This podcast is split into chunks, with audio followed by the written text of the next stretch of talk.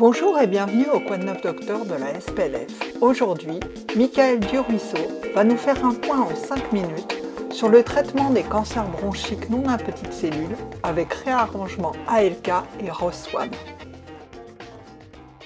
Je suis euh, Michael Durisseau, euh, pneumologue à l'hôpital Louis Pradel au sein des hospices euh, civils de Lyon. je vais vous préciser en cinq minutes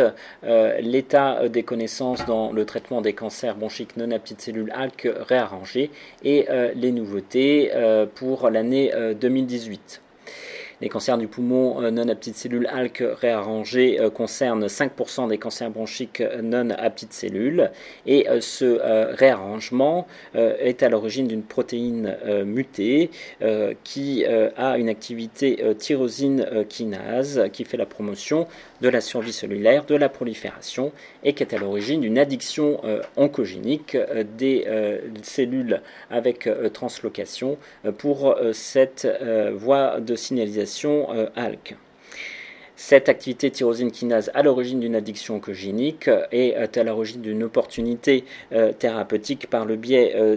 d'inhibiteurs d'activité tyrosine kinase d'ALK qui ont été développés dans cette indication et sont à l'origine d'une efficacité remarquable et de profils de survie inédits chez ces patients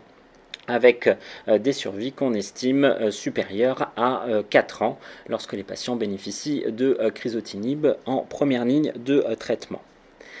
Le crisotinib est en effet un inhibiteur de première génération qui a démontré sa supériorité à la chimiothérapie en première ligne, mais une résistance et une progression survient de manière inéluctable en médiane après 11 mois de traitement notamment par du fait de progressions euh, intracérébrales euh, qui sont dues à une faible pénétration de la barrière hématoméningée euh, du crisotinib, par l'émergence de mécanismes de résistance moléculaire comme l'apparition de voies bypass ou bien de mutations de résistance.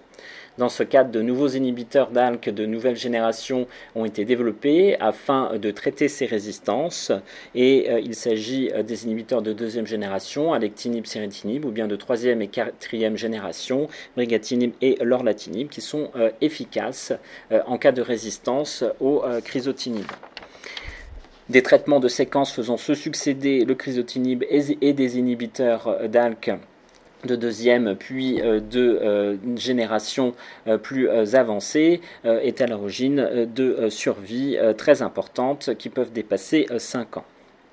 Les inhibiteurs de nouvelle génération, et en particulier l'alectinib, ont été développés en première ligne de traitement. Et la nouveauté principale en 2018 sont les résultats de l'essai ALEX, qui ont démontré la supériorité de l'alectinib à la chimiothérapie en première ligne de traitement au cours de cet essai de phase 3, avec une diminution très importante du risque de progression et euh, une prévention euh, de euh, l'émergence de résistance au niveau de progression cérébrale. Et l'alectinib, du fait également de son profil de tolérance supérieur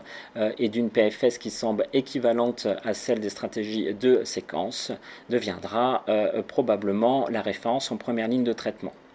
La question dans les années à venir sera de traiter la résistance à euh, l'alectinib. En effet, on connaît euh, pour l'instant euh, peu les mécanismes de résistance avec cette molécule en première ligne. Les mutations, notamment de résistance G1202R, semblent fréquentes et peuvent être traitées par des inhibiteurs de nouvelle génération comme le brigatinib et le lorlatinib. La place de la chimiothérapie et de l'immunothérapie dans ce cadre est pour l'instant inconnue et il est donc nécessaire d'avoir des données prospectives dans le cadre de la résistance à l'alectinib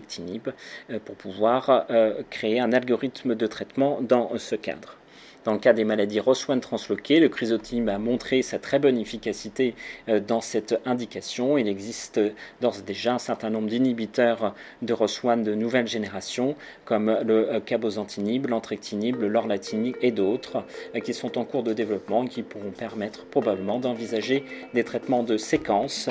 dans les maladies ROS1 transloquées.